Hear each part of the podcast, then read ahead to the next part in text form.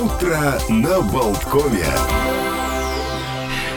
Всем огромнейший горячий привет и чай, в том числе или кофе, у кого что. Олег Век, Александр Шунин вместе с вами. И начинается утро на Болткоме, 7 февраля. Здравствуйте. Да, как будто бы уже неделя последнего зимнего месяца минула. И остается всего лишь три недели до календарной весны, хотя со соларная, солярная, Солярная, солярная. солярная уже наступила. Мы в весне живем, уважаемые. Ну как этому не радоваться, как не ликовать, веселиться и ликует весь народ. Ну, а если у вас душа горит, вообще все а сердце полыхает, плачет. э, ну, То день плачет. огнетушителя? Да, да, да, это я все к тому, что можно отметить этот праздник. Давайте э, пару фактов. Вот я э, с удовольствием сяду в, в- в кресле, устроюсь и буду слушать нашего уважаемого лектора. В 1863 году некто Алан Крей получил патент на первый огнетушитель, хотя сам агрегат появился раньше, в 1715 году. Впрочем, днем рождения считается именно этот день, когда огнетушитель получил документы. Ну, а на самом деле э, цилиндрические баллоны почему окрашены, например, в красный цвет? Почему? По одной простой причине. Цвет пламени. Человеческий, да, мозг ассоциирует этот цвет с опасностью. Такой туф, красная лампочка зажигается, пяу, пяу, пяу. А с, до конца м, 19 века и начала 20-го Вот существовали... она- слушай, а получается, что женщины в красном – это, значит, такой тоже сигнал опасности. Lady Красотка. in red is Красотка. dancing with me. Разобьет. Чик-ту-чик. Чик-ту-чик и разобьет сердце бряк-ту-бряк. Так вот, а до начала 20 века существовали картонные огнетушители в виде факела с металлической крышкой, ну, в общем, зажигалка наоборот. И заряжались они измельченными сухими смесями солей натрия, кислого железа, красителей и так далее. Огонь огнем. Да, э, лечи подобное подобным. А самый маленький огнетушитель э, в мире называется Пинги, и внешне он похож, извините, на гранату. Есть э, добавить масло в огонь и бросить еще гранату туда. А в длину он достигает 14 сантиметров, при этом весит 1 кг, и его задача тушение пламени на начальном этапе. А еще существует телефон мобильный с огнетушителем. А Встроенный гаджет, э, он срабатывает уже через полсекунды после возгорания. Ну и предпосылками к созданию этого мини-огнетушителя стали многочисленные случаи возгорания смартфонов. Ну, а еще э, первые публичные э, испытания огнетушителей проводились достаточно зрелищно, собирали тысячи людей.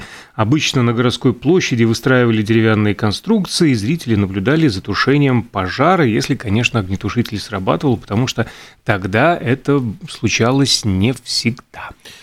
На самом деле, на любой выставке художественной два главных произведения – план эвакуации и отмеченные, значит, эти огнетушители на плане э, вызывают большой интерес. А вот, э, коллега, к слову сказать, вы когда-нибудь проходили обучение по тушению пожара с помощью огнетушителя? Ну, как у нас, по-моему, какие-то краткий курс молодого бойца проходил, вот буквально, если вы отсутствовали, значит, это у вас галочка не поставлена. Поставлена галочка, но я имел в виду прямо, чтобы включать его и реально А нет, тушить вот возгорание. Реально, реально нет. А. Не тушил. А я тушил.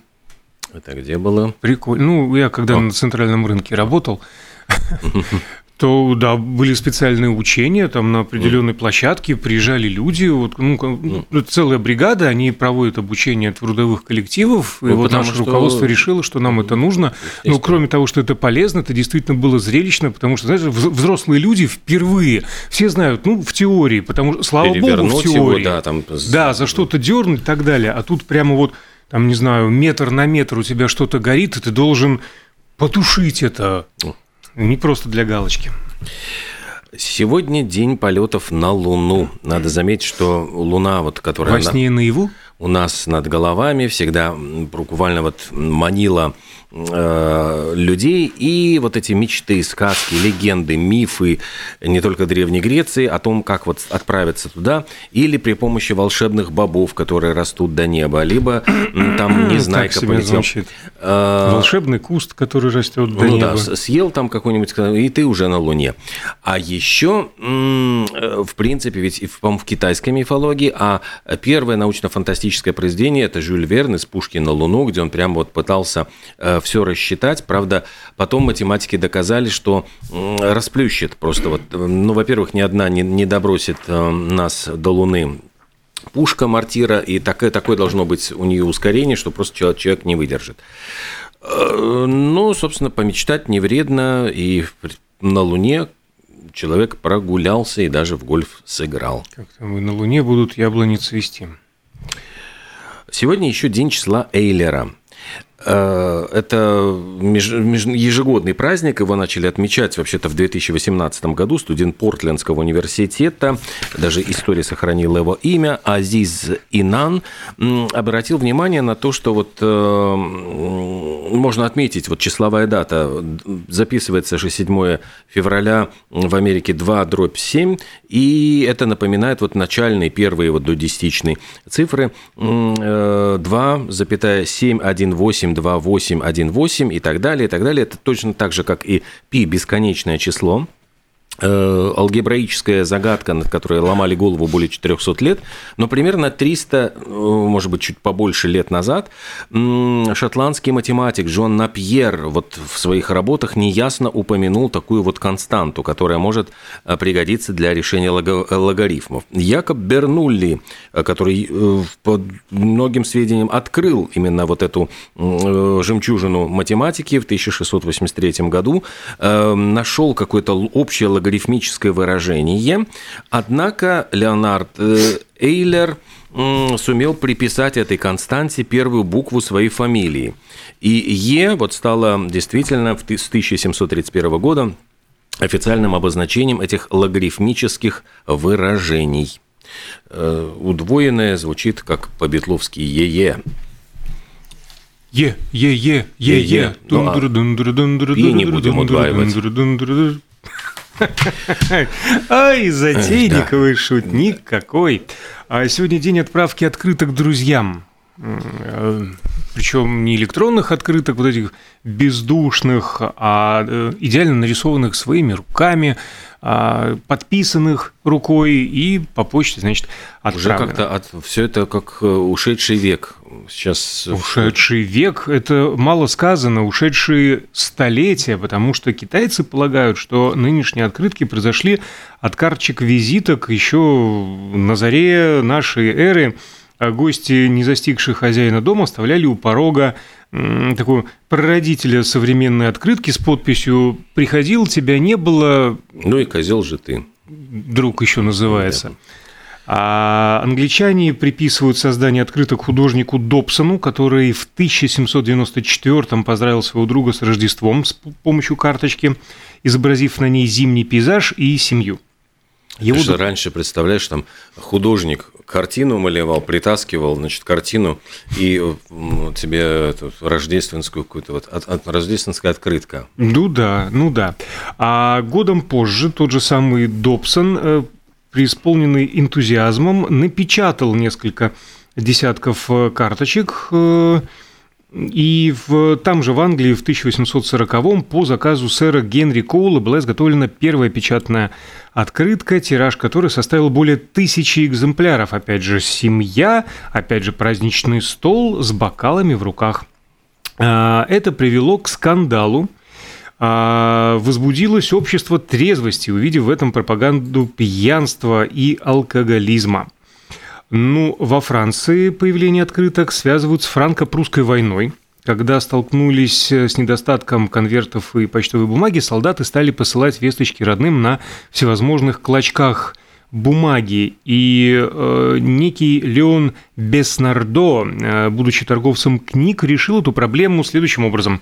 Он выпустил в продажу прямоугольные куски картона с изображением картинок патриотического содержания – Однако на данный момент самая ранняя поздравительная от карточка, которую хранит, например, Британский музей в Лондоне, датирована 15 веком. То есть раньше всех только что прозвучавших историй а, совпадает с началом книгопечатания в Европе и посвящена она празднику святого Валентина. Ее создание приписывают герцогу Орлеанскому. Он, сидя в тюрьме, сочинял любовные послания а, к супруге.